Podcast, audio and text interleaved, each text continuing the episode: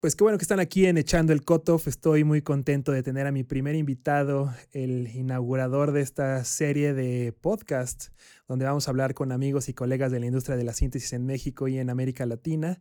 Y tengo a mi querido amigo que, que inaugura este primer espacio, Luis Trasto, mejor conocido como Nueve Vidas. Bienvenido, amigo. ¿Cómo andas? ¿Qué onda? Bien. ¿Y tú? Gracias por este por invitarme a esto y felicidades por este nuevo proyecto. Pues, muchas gracias por aceptar de, de, bote pronto. Para los que escuchan por primera vez este podcast, tratará básicamente de nada y de todo alrededor de la síntesis. Es una mirada más bien a las personas y a lo que hacen el día a día. Te voy a echar algunas preguntas de bote pronto. Este, no preparamos nada y la idea es un poco que sea lo más, eh, digamos, amable posible esto para ustedes que están escuchando. Y la clasiquísima, ¿cuál fue el primer sintetizador que odiaste? El primero que tuve. No, el que odiaste. el que sí, y también el, primer sintetizador que odié fue el primero que tuve, una MC 505 de Roland. Jamás compren eso, aléjense lo más que puedan. Sí, sí, fue como una misión, un, hueso duro de roer. Por una casualidad llegué a ese, a ese cinte este, y pues, lo usé un rato y después lo vendí y ya me compré el, famoso North Modular G2. Pasé del peor que existe al mejor que existe. Sí, no es como un salto, este, es un salto cuántico, ¿no? De la peor cosa al mejor. ¿En qué, año estamos hablando? Uf, poquito antes del 2000 o 2001, una cosa. Yo, no, el, el, el North sí fue del 2001. El otro día hice las cuentas y el 505 yo creo que fue 98, 99, cuando tenía ahí un, un grupillo de, con unos compas que hacíamos los 15 años de mis amigos y juntando varo de ahí fue que me armé ese 505 por una, una mala recomendación de un tipo de Vercamp. La verdad, yo muy, muy verde todavía, no sabía nada. ¿Qué, qué, de, qué Vercamp, de qué zona estamos hablando? Para los que conocen la Ciudad de México, ¿dónde estabas, en qué estabas ubicado en esa época? Dentro, el de Mesones. El de Mesones. Vercamp de Mesones. Y pues llegué y así de, eh, quiero hacer música electrónica. Aquí está la tengo, tengo mucho dinero que viene de las fiestas de mis amigos de 15 años y ya. Y pues sí, siempre digo que fue el North Modular el, el primero que tuve porque pues, da más caché, da más fino. Pero la verdad es que sí tuve un rato el 505 y aprendí, ahí aprendí a, a secuenciar con dos LEDs. O sea, bueno, son así, tiene, bueno, sí tenía pantalla ya, pero tenía sobre todo estos eh, como numeritos de LED que había que sí programar ahí. Estaba padre y difícil y nuevo. Era, sí era como novedad en esa época, ¿no?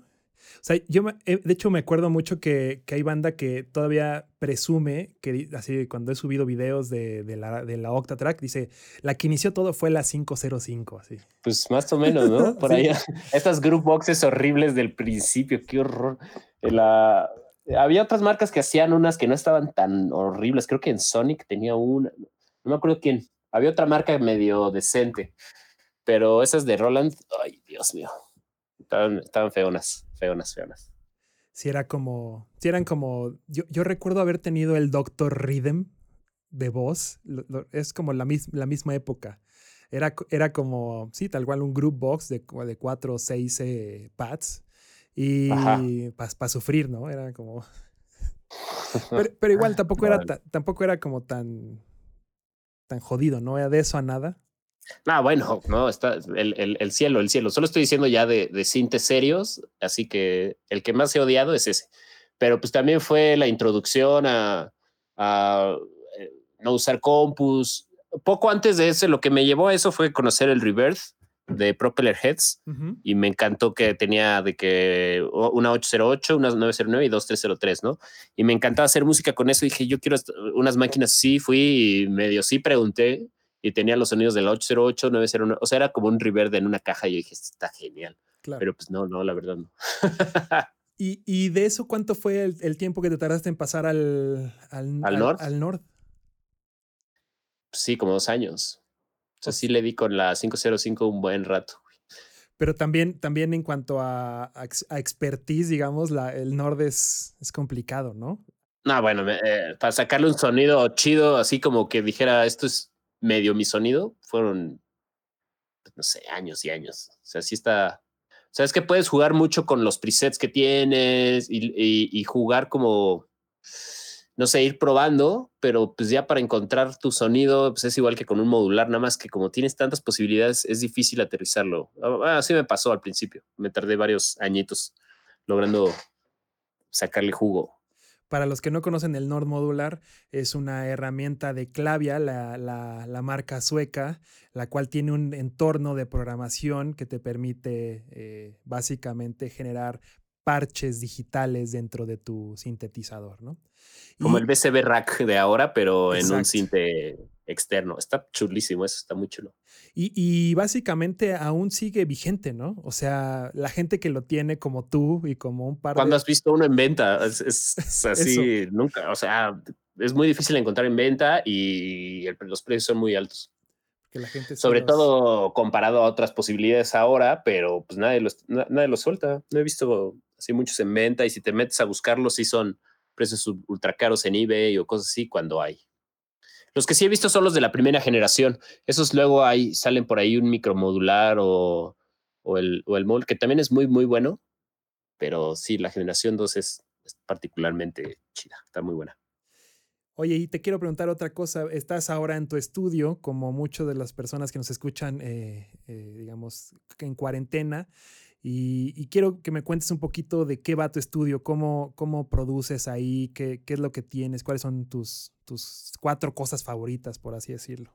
Eh, pues ahora eh, estoy, hace como, casi cuánto fue, dos años, año y medio vendí mi, mi coche y compré un, un Rhodes, ¿no? Con ese dinero.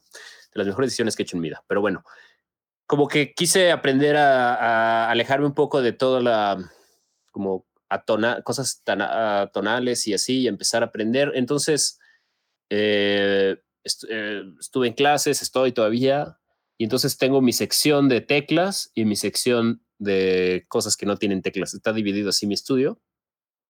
Eh, la y, y, las dos son independientes una de otra y pueden interactuar con una mezcladora que está justo en medio. Entonces, eh, si quiero irme como cosas totalmente fuera de las teclas y cosas así, está mi, mi cinte modular y el, el Nord Drum también, que puede ser como súper afinado.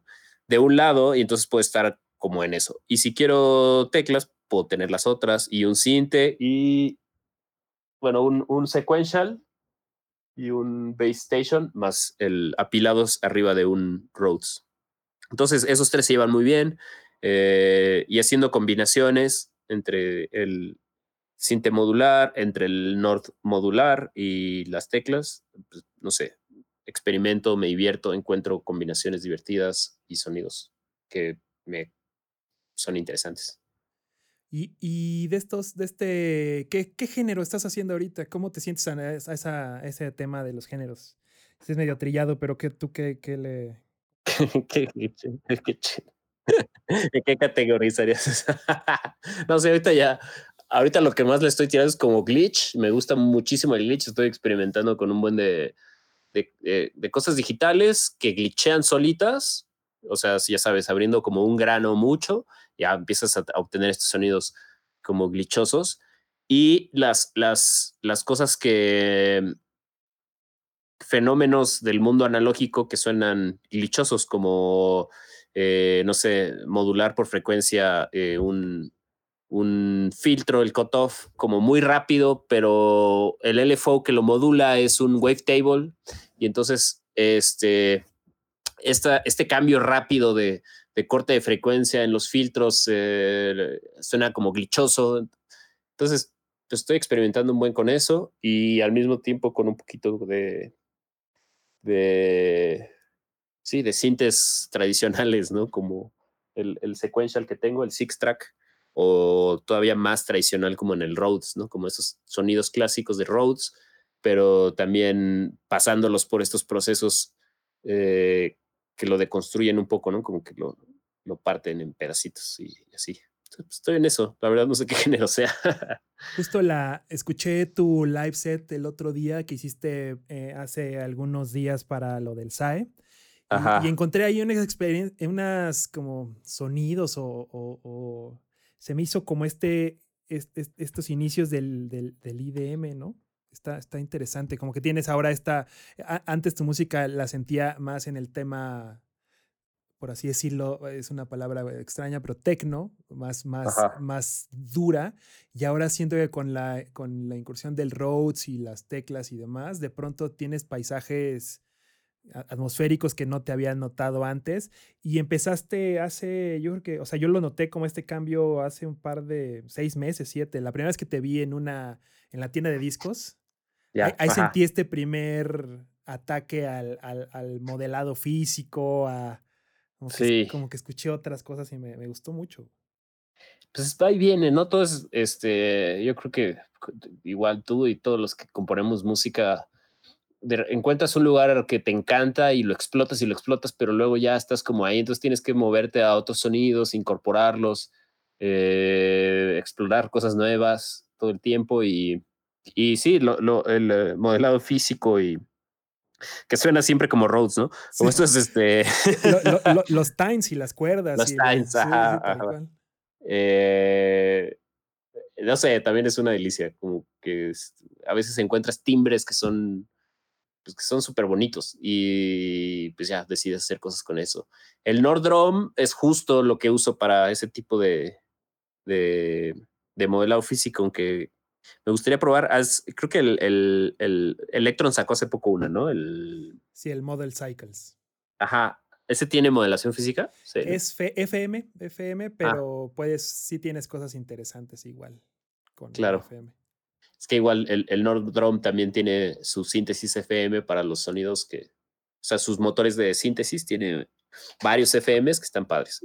Y sí generan como estos timbres, pues sí, como de Times o Oye, y, la pregunta me encantaría, yo sé la respuesta, pero igual el público que nos escucha no lo no sabe. Un poco eh, de qué va a tener un Rhodes en 2020. ¿Cómo es un proceso de restauración? Y eh, no, pues yo, yo, se lo compré a, un, a un don que justo se dedica a eso. Eh, el, famoso Melgarejo, ese, ese me lo recomendó Rob.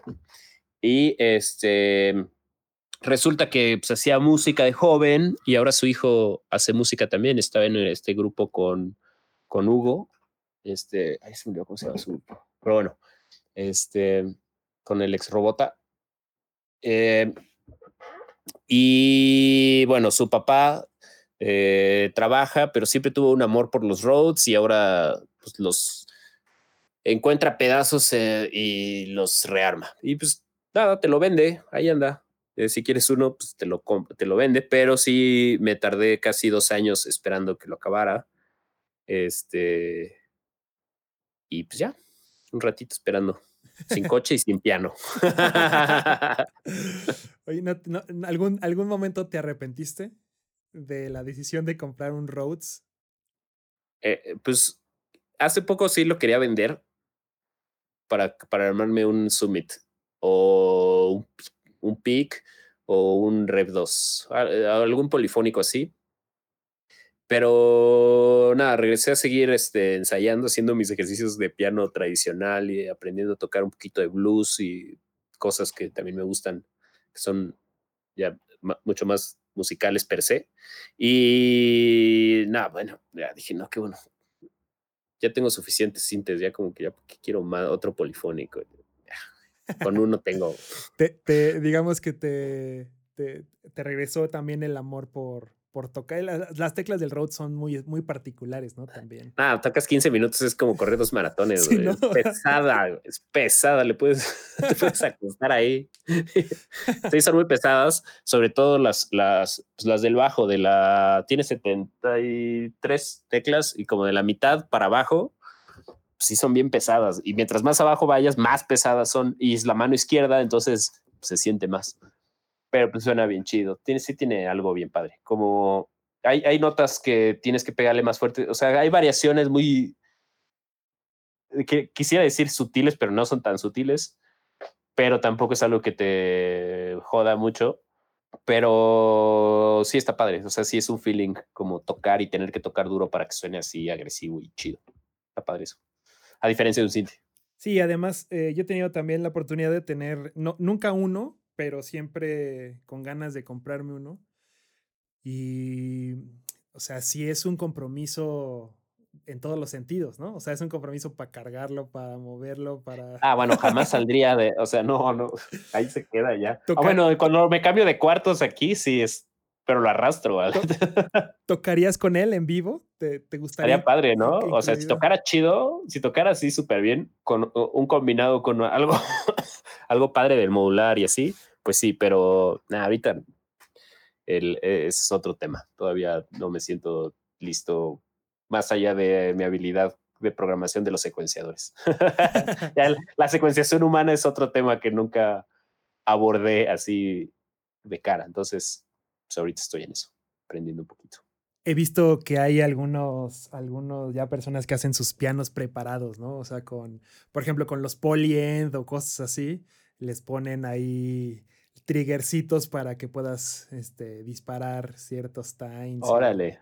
O sea, hay banda, hay banda como que se ha clavado en eso. Está, me, me, me interesa, ¿no? Es, sobre, todo, sobre todo quiero regresar a este punto del modelado físico y, y, y recordar, bueno, la gente que pueda escuchar tu música y demás eh, en, en, las plataformas sociales y etcétera, van a encontrar que la música de Luis tiene un tema, o yo lo, yo lo percibo como un tema ceremonioso. No lo, no, tú, tú sientes esa parte mística y ceremoniosa cuando tú la haces. Como que sentarte a, a componer algo es, es un ritual, es un... Y, y, sobre todo los que hacemos música electrónica y sobre todo los que hacemos música electrónica más, más pirata, eh, pues sí, es un ritual, ¿no? Y de cierta manera es un, un tipo de ceremonia ahí con, tus, con lo que sabes que te va a hacer eh, poder estar más enfocado y más concentrado y disfrutar más lo que vas a componer, ¿no? Eh, es la parte más bonita de lo que hago, yo creo que lo que más disfruto. Entonces, pues sí, igual y puede ser. y, te, y, y, es que quería llegar al, al, al, a, esta, a esta cosa un poco más seria, no seria, pero más de, de incluso conociéndote tanto tiempo, quizás nunca te he preguntado si eres espiritual. O sea, si tú te yeah. consideras como un tipo espiritual en, en, el sentido holístico o en el más ortodoxo, no sé. Mm. Toda mi familia fue católica, ¿no? Clásica católica mexicana y, y este, y sí hay mucho de ese tema y, creencias en magia, parte de mi familia, igual no muy clavado, pero sí. Eh, mi tío tenía una casa embrujada que me tocó vivir. Wow. Eh, así, así, en carne, en carne, con, con, un compa. Aparte, estuvo muy bueno porque fue con un amigo, entonces no fue un, un alucino así horrible, que sí fue un alucino horrible, pero fue real, ¿no? Este, entonces. Compartido eh, sabe eh, mejor. Eh, sí, sí. Estás escuchando eso, sí. Estás viendo eso, sí. O sea, no es posible. No, pero lo estás viendo, sí. Así fue. Bueno, y este. Pues hubo un momento en mi vida que sí cre era como más creyente en esta onda de que, no sé, energías y demás. Ahorita no, nada, nada, nada, nada, nada. Este, pues no, no creo en nada ahorita, nada espiritual ni nada más allá de lo terrenal, así, casi nada, ¿no? Y, eh, ya, yeah, ahorita no, no me considero espiritual he pasado por etapas más espirituales de mi vida y ahorita estoy en una que no. Y, la, y, la, y te quería preguntar esto porque además quería como continuar con el tema de por qué nueve vidas, de dónde sale, de dónde sale esta, además de que eres cat lover o no eres cat lover. O... Casi soy cat lover. Güey. Cats on synthesizers. en space. este, pues sí, por los gatos, güey. Eh, y por el, el, el tema de que en todo es, es, algo bien cagado que en todo el mundo eh, consideran que los gatos tienen nueve vidas, pero en México tú le preguntas a alguien así random, son siete. No sé por qué en México los gatos tienen siete vidas, pero el resto del mundo tiene nueve. No la había topado, yo pensé que yo también, Yo sí ¿Pensabas que tenía nueve? Sí. Un día pregúntale a alguien ahí random, a ver qué te dice, pero la mayoría de la gente tiene siete vidas. Piensa que tiene siete vidas en México, güey. Me lo dijo una morra que estaba de visita del, gringo que topé. Me dijo, está bien cagado que en México tienen, tienen siete vidas y en, y en el gringo tiene nueve. Y ya me puse a investigar y sí, güey, creo que en México y en Egipto se, se cree más que tienen siete vidas y en el resto nueve. Y ya me gustó más nueve, yo creo, que siete, pero bueno. Yo está, yo, yo está siempre, siempre, siempre le comparto cada que puedo ilustraciones de Everready, la marca de pilas, que no es, que no es patrocinador de este programa. Ay, yo ese mi gato con la cola de rayo, güey. Pero me parece que sería tu, tu mejor logo ever. tengo, tengo una playera, güey. Te juro que tengo una playera. Sí, te la he visto, con- te la he visto. la- la- Ah, visto. Simón, Pero sí, siento que es tu, tu, tu logo tal cual. está bueno. Oye, y estás, estás produciendo como todo, como todo el mundo hacinado en sus casas en esta época de cuarentena, en el 2020, ¿estás produciendo cosas nuevas? Nada. O sea, lo que me he dado cuenta es que, y, y bueno, yo estaba bastante consciente al respecto, es que mi, mi inspiración viene de afuera. O sea, la mayoría de la, la música que hago, los diseños que hago cuando estoy en joyería, y sí viene, viene mucho de la interacción que tengo con la gente y lo que absorbo de los demás. Soy como una esponja, güey, más que nada. Entonces, eh, pues ahorita me está costando un buen de trabajo como, eh, pues, no sé, componer, hacer música, hago ruidos. Eh, eh, lo, lo único que he hecho es preparado lo, lo del, lo del toquín de SAE, que me costó muchísimo porque ya fue en estos últimos días en los que ya estoy sintiendo un buen el encierro. Y el otro festival de Far Away Together, que ese sí lo preparé un poquito más, que estuvo chido, con el remillojo a distancia. Sobre todo por eso, como sincronizar video y audio y demás. Pero pues ya ahorita más bien me estoy enfocando a aprender a tocar canciones de blues y, ese, y esas cosas que no son eh, como de componer y así.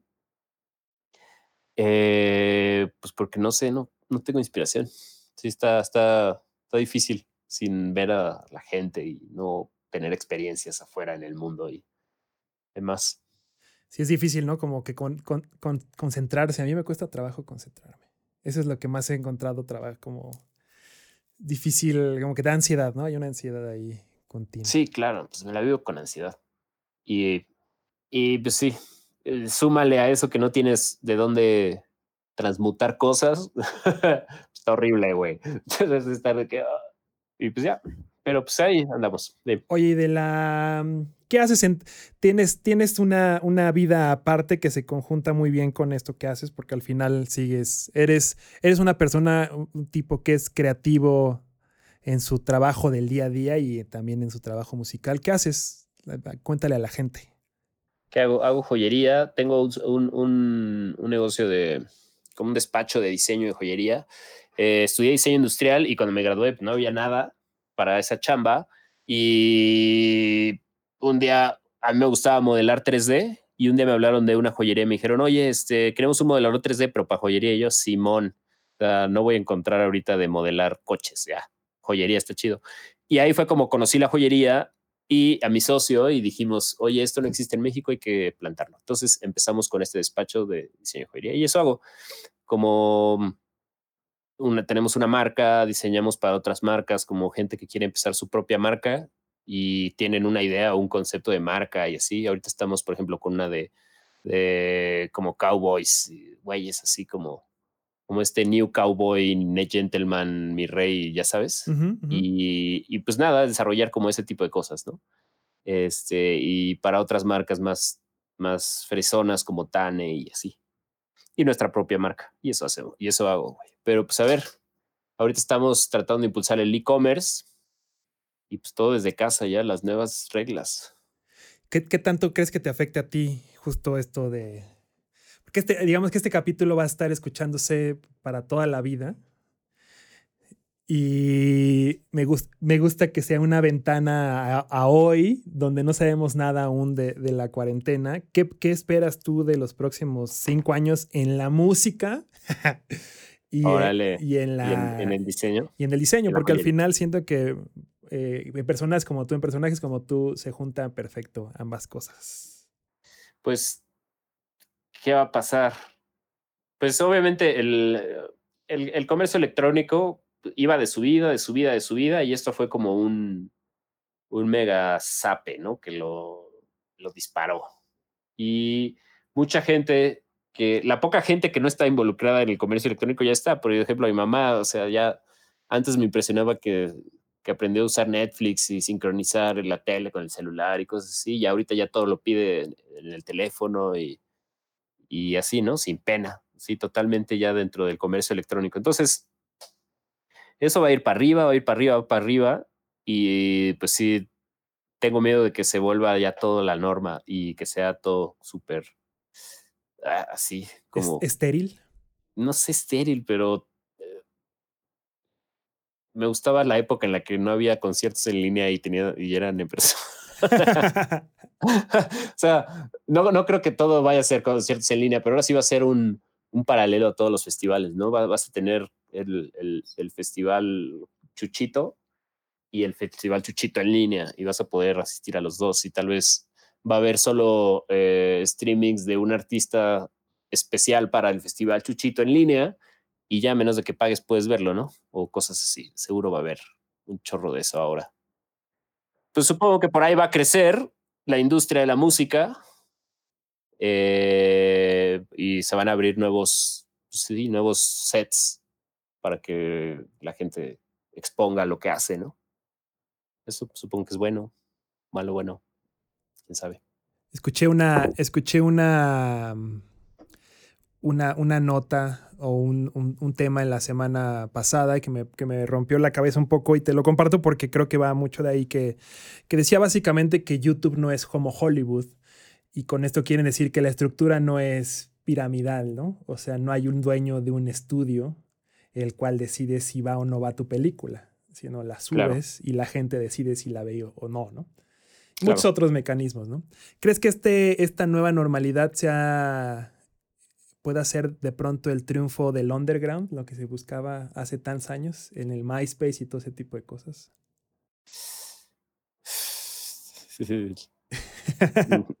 ¿Qué no sé, no sé. No sé, pero sí sé que he visto cosas que no hubiera visto si no estuviéramos en esta situación. Por ejemplo, el, el, la fábrica esta que hizo Malitzin, ¿sabes?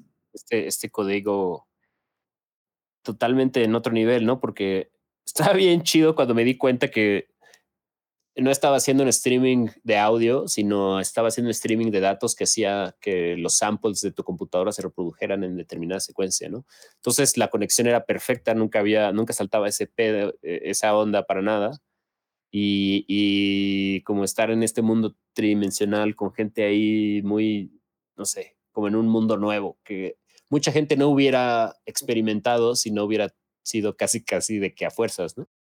Entonces, eh, sí siento que va a haber un, un, buen espacio para estos nuevos artistas que pues, codean chido y que pueden hacer eh, el web art o como se llame.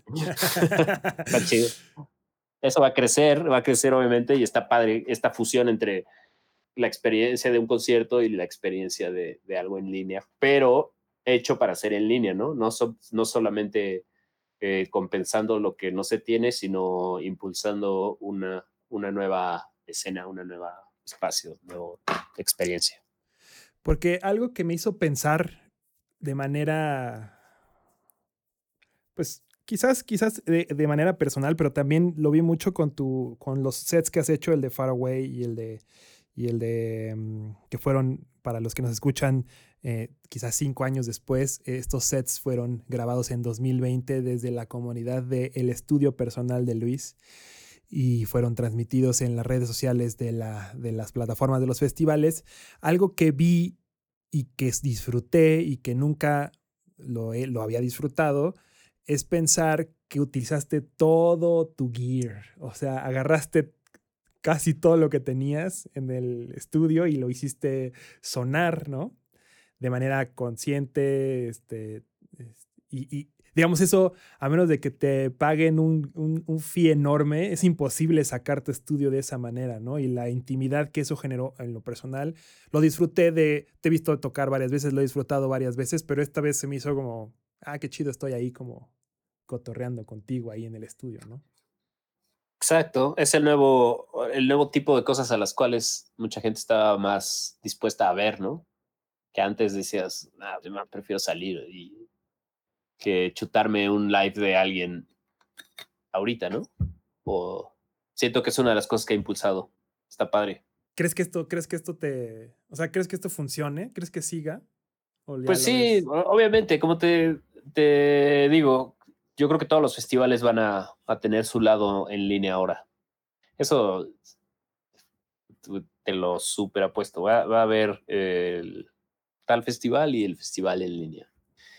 Y está chido porque un chorro de nuevos artistas van a poderse eh, presentar, no sé, en línea, ya sin el, sin el espacio físico necesario ni nada. Está chido y no está chido, porque lo, chido es, lo chido es ir y presentarte, ¿no? Claro. sí, como que sería, sería, sería algo triste que tu primera, no sé, que tu primer festival, no sé, tu primer deck mantel sea en tu cuarto. Sí, pero es totalmente posible y yo creo que va a pasar, atonal. Pues sí, pues sí. O sea, igual es, es pero sí en un, un, festival más, más mainstream, seguro sí, o sea, va a haber un chorro de nuevos artistas tocando en un festival que y, nunca desde su cuarto, pues desde su estudio. Eso seguro. Y está bien y está raro.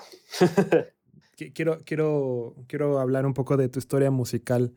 Estabas, ah, estabas antes, eh, tenías un proyecto con Ropo, se llama Alias 616 de Tecno, pero antes de eso, ¿qué, qué hacías? ¿Tenías alguna otra ¿Tenías Nada, carnal, nada, nada, nada. No existe nada. ¿No hay, un no hay un antes de? No. Y no lo busques, no hay nada.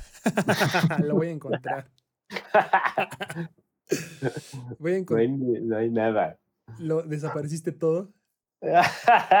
sí, tuve que pedirle a una morra que, una vez nos había hecho un video. Ah, tenía una, un grupo con, con un cuate que se llamaba Ana Noriega este.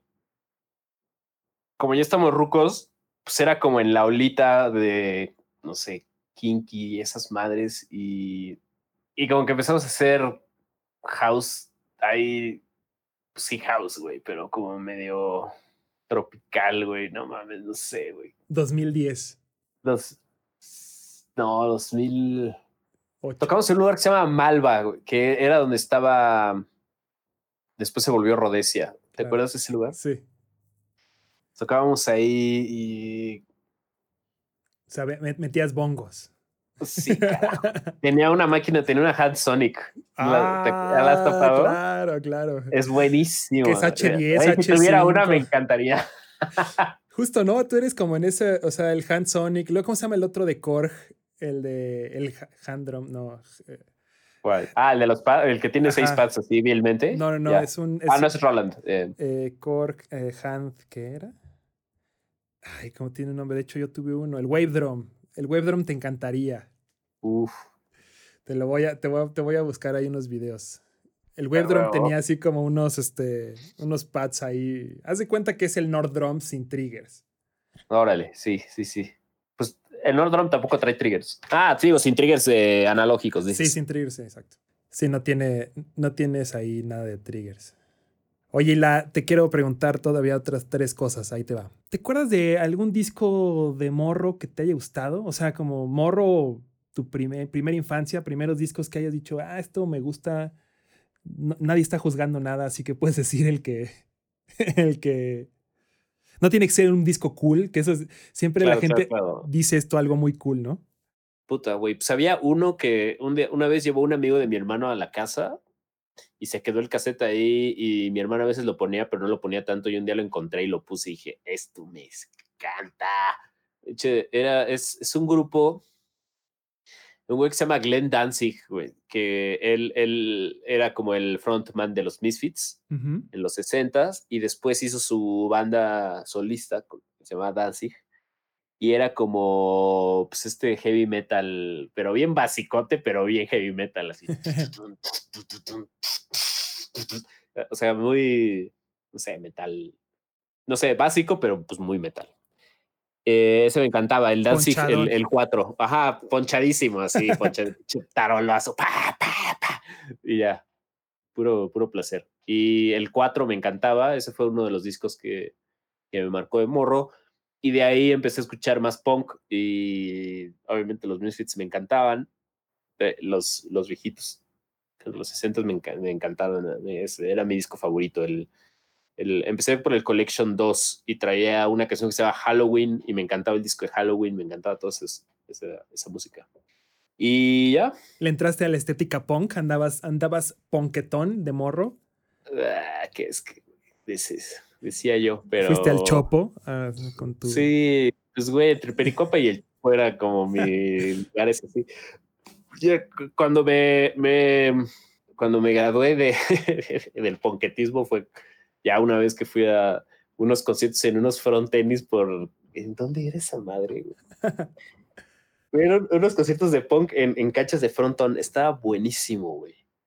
Eh, por Nesa, güey. No me acuerdo chido por dónde, pero estaba bien chacalón. Ciudad Azteca, creo, güey. No me acuerdo. Puede ser el. Oye, ¿y qué, qué, qué, de qué punk estábamos, estamos hablando? Porque luego también hay mucha definición. Rebelde Punk, ¿te acuerdas de Rebelde Punk, güey? Rebelde Punk, por supuesto. Ah, en Tlanepanza también se escuchaban esas cosas, amigo. Eso era. pues escuchaba eso, güey, un buen. Y ya, pues lo gringo que era Misfits, un poco de NoFX, un poquito de Bad Religion. Offspring también me encantaba. El disco de Smash creo que fue un gran, gran disco. Me marcó ahí de medio emo punk. Entonces de adolescente me gustaba un buen ese disco. A mí me recuerda, a mí única me únicamente me recuerda romperme la cara patinando. No, no, ¿Ah, no, FX, significa para mí pegarme ah, feo. Como que tiene esta cosa de, que, ¿sabes? que todo el mundo queríamos ser este, este, el nuevo Trasher. O aparecer en la Trasher. Pero nunca me salió. sí, me di. De, que, de, que, de, que, escuches una canción de NoFX y ya solito tus, te duele, güey, algo. Sí, la cadera, güey. ¡ah! aquí los codos, los tengo todos, este, tengo todos descarapelados. Oye, ¿crees que escuchando que estabas eh, en esta estética punk de morro y con todos, digamos, salimos a, a cotorrear eh, en esta época. Estamos hablando de los noventas, ¿no? Me imagino, de los, punk noventero por la edad que tienes. y ¿Ves un poco la escena electrónica en este, en este tema de punk actualmente? Si es que hay una escena electrónica y si es que hay un punk y todo eso, pero ¿lo consideras punk al, al modular? Tampoco me considero que haya sido punk. Me gustaba la música punk. Yo era el más fresa del mundo. no, creo haber nunca sido ni remotamente punk, pero disfrutaba mucho de ir a, toquines de punk y me encantaba, ¿no? Pero pues no, no me, no considero así tan, tan eh, haber sido o, tener mucho conocimiento al respecto. Este, pero la música electrónica en sí, o, a mí lo que me gustó mucho de la música electrónica fue eh, el sonido poquetón que tenía el electro, sobre todo, no sé, el de Miskitin y The Hacker fue una de las cosas que me encantó, así de, ah, esto es como, como lo que me gusta escuchar, como el tipo, la intención musical que me, que me gusta del punk. Que es como, como una energía, ¿no? Como Sí, como con energía. Ahora, usar modular no creo que sea nada punk, es así, es lo más, o sea, es carísimo. no sé, como en qué sentido podría ser punk, creo que no es nada punk. Tal vez sí usar como el, el do it yourself, sí está chingón, o sea, como hay mucho más este, tendencia punk por ahí. Eh, lo, decía más por el tema también, digo, regresando, a, regresando también al, al tema del dinero, o sea, simplemente ninguna marca de las que tiene tiene más de cinco personas trabajando con ellos. O sea, es básicamente la repartición de todo tu ah, sistema a, gente y no a un sistema monetario. Sí, tienes toda la razón. o sea, básicamente invertiste, no sé, 10 mil dólares, pero esos 10 mil dólares, de esos llegó a, digamos, a fábricas que no tienen ninguna más de cinco personas. Órale. A excepción de mis módulos Behringer, que están por ahí. Bueno, este, ajá, pon tú, ¿no? o sea, sacando a Beringer de la, de la, de, la ecuación, o sea, o sea, hasta los Roland están manufacturados en Maleco, que hay como 11 mm. personas, ¿no? Sí, es cierto, sí, es cierto, hasta los Roland son Maleco, güey. Sí, es cierto. A eso me refería, como que de pronto no tan. Eh, eh, y me refiero más a una estética, porque por supuesto nunca yo tampoco no me considero para nada ni cerca del punk en el sentido, ni o sea, más allá de, de NoFX, Bad Religion, todo ese tipo de cosas que escuchábamos porque era parte de la cultura pop, no, nunca le entré más. Pero sí hay una cosa ahí interesante como que es creo que muy americana y sobre todo porque se genera en muchos lugares como Estados Unidos o Alemania, la, la, la teoría del modular. Me parece que sí hay como una estética y ideales similares, como por lo menos de, de probar tus propias cosas y tus propias reglas, quizás, ¿no? Como de, de, del academicismo al, ah, yo también puedo hacerlo. Claro. Quizás. Igual me clavé demasiado, pero solo quiero, solo quiero escuchar qué piensas. Pues sí, por los dos lados. Bueno, no, no, había no había visto ese enfoque como ese capitalismo que medio funcionaría, ¿no? Como de gente haciendo lo que está y siendo recompensada acorde, que es realmente lo que buscamos la mayoría de las personas. sí, que, digamos, es, igual de punk hacer joyería diseñada 3D, porque pues al final es algo que, ¿no? O sea, incluso hasta las marcas grandes te andan llamando, ¿no? Porque... Sí, sí, sí, sí, trabajo. Pues supongo que algo tiene. Seguro algún punk nos va a escuchar y vamos a tener nuestro primer hate. va a quemar, así. va a quitar quemar. Bueno, para todos los, para si tú eres, si, si tú conoces más de la cultura punk y esto no te parece para nada cierto, por favor, mándanos un comentario es solo el hecho de poder decir que, para los que no sepan, las compañías de sintetizadores modulares Eurorack normalmente son de cuatro o cinco personas y son gente que básicamente dejó sus profesiones y se dedicó, se dedicó completamente a la electrónica como una forma de generar sonidos de manera ubicua, es decir, que todo el mundo le pudiera entrar. Desafortunadamente, como son cinco personas y todos viven en Estados Unidos, en, países como de, de primer mundo, pues necesitan recuperar sus horas de trabajo de manera de manera consciente, ¿no? Entonces, pues un módulo termina costando, no sé, 300, 400 dólares, aunque sea un módulo sencillo, ¿no? Pero afortunadamente muchos de ellos también, como Oliver Gilliet o, eh, eh, no recuerdo el nombre de Emily, Emily, ¿verdad? Se llama ahora la de Mutable Instruments, incluso abre sus, sus, eh, sus esquemas, ¿no? Para, para que más gente pueda hacer cosas. Ah, el open source es, sí es punk, es, sí es abiertamente punk, está de huevos. Está, está muy padre, ¿no? Como el open source y de hecho, mis, mis secuenciadores principales ahorita, ya los que estoy usando un 90% todo el sistema, son unos, unos que un cuate en Noruega o no sé dónde, pues eh, quiso desarrollar y hacerlo open source y ya tú solo compras las partes, le, le bajas el, el, firmware y, pum, ¿no? ¿Qué, qué este, secuenciador es? Se llama Performer de Westlicht. Los arma este David Durst, el D-Tech. La leyenda del. Sí, la leyenda del Psycho. El Big in Japan. Así es. Tal cual, nuestro querido, que también va a ser parte de estos, de estos echando el cutoff.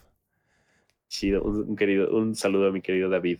Es muy bueno armando cosas. Y él las arma y ya, pues te la vende. Está padre esa parte también, como que le da chamba a otro tipo de gente, como, como los dos, el, el open source está al alcance de cualquier persona y tú puedes usarlo y armar las cosas y vender tu chamba, ¿no? Está bueno y le, y le cae directo dinero al, a la persona que lo hace. Sí, súper transversal, ¿no? O sea, sin intermediarios extraños.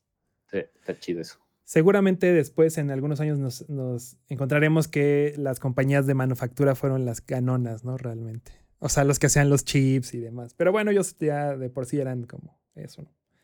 Oye, te quería preguntar acerca del performer, ¿qué, qué hace o qué es? Igual si quieres contar un poquito así, como a grandes rasgos. A grandes rasgos está muy padre porque eh, puedes secuenciar lo que tú quieras, notas y MIDI y CC y CB para modular al mismo tiempo. Y lo que está padre es que por medio de MIDI le puedes mandar mensajes para que haga los cambios que tú quieras, como eh, alargar, acortar patrones, eh, cambiar la velocidad del reloj, cambiar la tonalidad, cambiar la cuantización de tus notas, eh, transponer las secuencias, este, pues todo lo que tú quieras, se lo mandas por MIDI y la cosa se ajusta, ¿no? Entonces, con Lemur en el iPad, yo tengo un, una cosa que se llama Lemur en el iPad, y puedes eh, programar tu propio secuenciador y mandar el tipo de señales que tú quieras por pasos. Entonces puedo desde el, desde el iPad eh, estar cambiando en tiempo real y constantemente y tan aleatoriamente como yo quiera, como cosas de cada secuenciador, como las notas, el tiempo, la duración, la velocidad, el inicio del patrón, el final del patrón, lo que yo quiera. Entonces, por pasos puedes, puedes como crear microescenas que vas secuenciando en vivo. Eso me encanta. Eso sí. ¿Cuántas voces puedes controlar por el, en el performer? Ocho. Y tengo tres, entonces son. ya tienes tres. Para los que no sepan mucho de modular, tengo. Por, qué me emociona que tiene tres? Porque es un módulo como de 60 HP. ¿Cuánto viene? ¿40 HP? ocupa todo un, un, pues un espacio de rack. Son ciento... ¿Cuántos? 104 HP. 104 debe ser 40. 33 son 104. Deben ser como 36, 36 HP, una cosa así, me, falla la 32, ¿no? Y es, es, un módulo bastante grande, pero es un módulo que tiene muchas funciones, como nos está contando Luis. Pero además eh, empezó con uno y dijo, no, sí, igual y dos, y luego ya son tres. O sea, significa que, que, puedes, o sea, puedes hacer que, que reaccione exactamente el tipo de mensaje MIDI que tú quieras. Entonces, si puedes tener la generación de estos mensajes MIDI, la creación de la, del mensaje y la recepción del mensaje y que altere exactamente lo que tú quieras y es súper divertido. Y es lo que me encanta de esos secuenciadores, que tienes esa opción. Y los, los me, acuerdo que la vez que te vi tocar hace algún tiempo, en 2019, finales del 2019, y llevabas dos ah. secuenciadores. Sí. Dos y déjate cuento, déjate cuento, yo eh, también quería que hiciera determinada como función, así como que no podía hacerla. Y entonces en el wiki de este cuate que desarrolla, tú le escribes y le dices, oye, me encantaría que pudiera hacer esto, Puma, sí, ok, ya lo, lo, puse en la actualización nueva. Entonces le, le, hizo cambios que, que, yo específicamente le pedí, güey. Uno, uno encontré un bug en la, en la cuantización de escalas cuando transponías y otro cambió de que le pedí que pudieras por medio de MIDI hacer recall de un tipo de escenas que no podías hacer. Y ya, ya lo habilitó y estuvo padre. Está padre eso, como la, interacción entre cliente eh, consumidor de los, los, productos modulares, ¿no? Tú puedes tener un contacto directo con el que lo diseña y con el que lo hace en un mail y en corto te contesta el, el tipo que lo hizo. Y, algo muy personal. Y justo, ¿no? Al final, al final es esta relación ingeniero-músico tan, tan provechosa, ¿no? En toda la historia de la, de la industria musical, ¿no? O sea, y, y, justo te iba a preguntar, y ahora, ¿cómo está tu sistema? ¿Estás, estás basando acá ya todo en el, en, el, en el performer, digamos, como centro de control maestro? Más o menos. Como que hay uno, se dedican como a cosas muy específicas, pero Mm, también estoy usando el Ableton un poquito como para mandar. Ahorita es que es muy fácil como configurar sonidos, eh, no, eh, mensajes MIDI en el, en el Ableton. Como que en el iPad es una, como sentarte un buen rato a programar. Y el live es súper inmediato. Entonces ahorita estoy aprovechando un poco de eso, un poco como de la secuenciación que puedes tener sobre eventos, ¿no? Ves que puedes poner como probabilidad sobre cosas y eso. Entonces, pues lo estoy combinando un poquito mientras no tenga que salir, pues está cómodo. Ya después lo programaré en el, en el iPad. Oye, y la, la, el, el eh, para los que no sepan, igual Lemur es como una aplicación, un entorno de MIDI que puede trabajar con MIDI mediante señales de, de Touch OSC, MIDI normal, este, sincronías de varios estilos.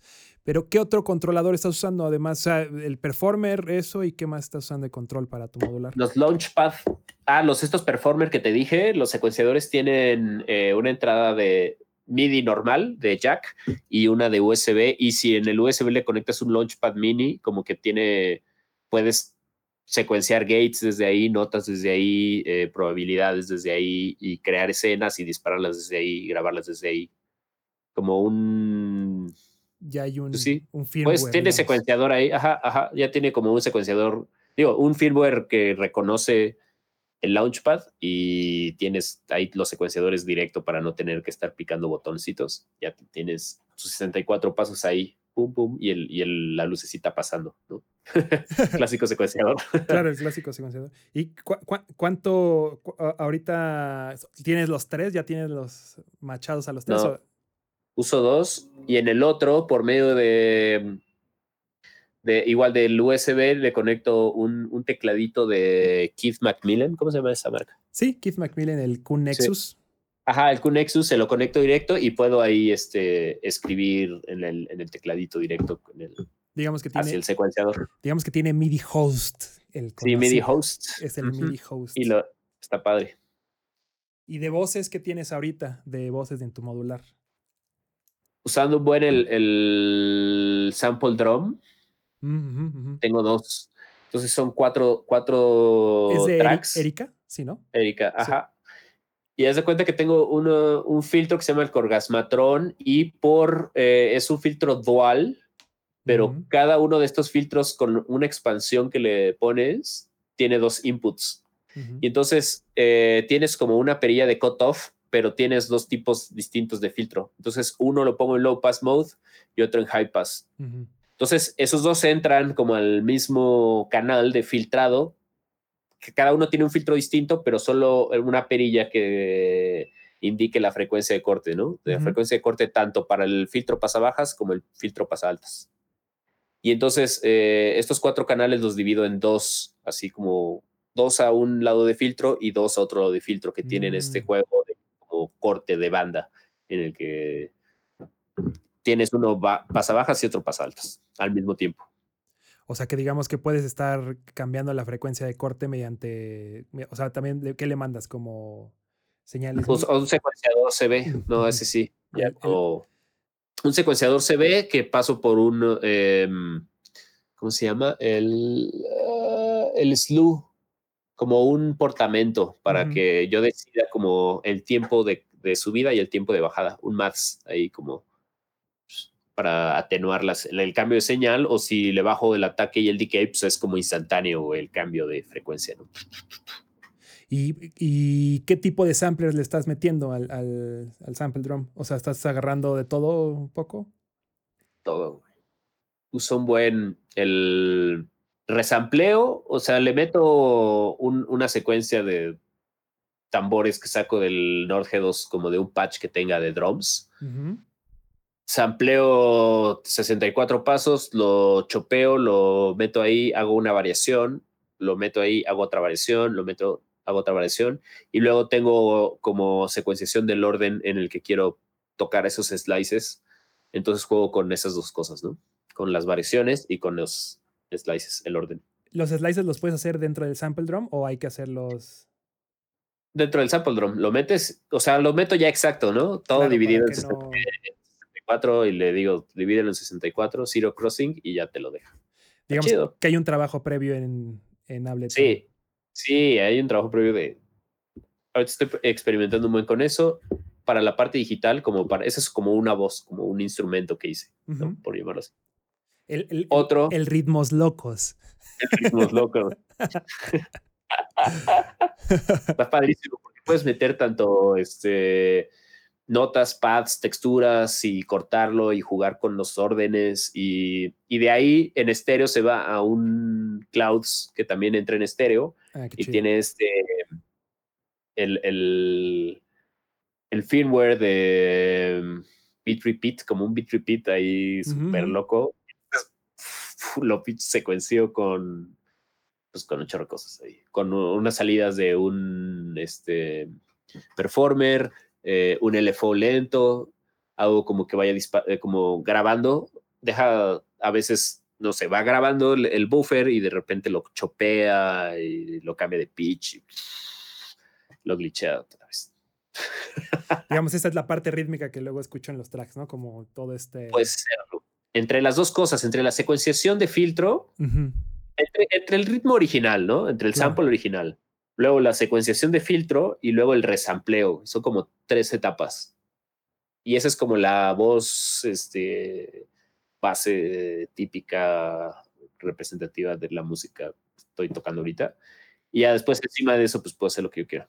¿Qué otros, qué otros osciladores tienes en tu sistema? Tengo tres que se conectan. Eh, tiene una madre que, una cosa que se llama Hard Sync. Entonces hago como.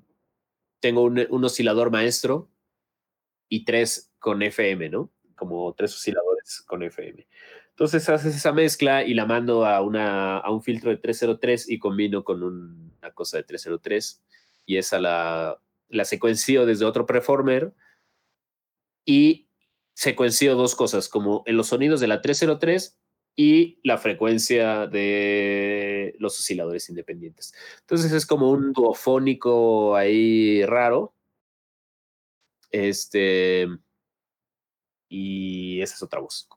Em, ¿Qué otro estoy haciendo? Ah, un poquito de 808 y 909 de una drum station de Innovation. Está divertida. La, preamplifico y la mando por un filtro que se llama, de Livewire que se llama Frequent Steiner. Seguro es, es, es famosillo, es, escándalo, es escandalosísimo. Chillón. Chillón. Chamaco chillón. Pero la pongo así.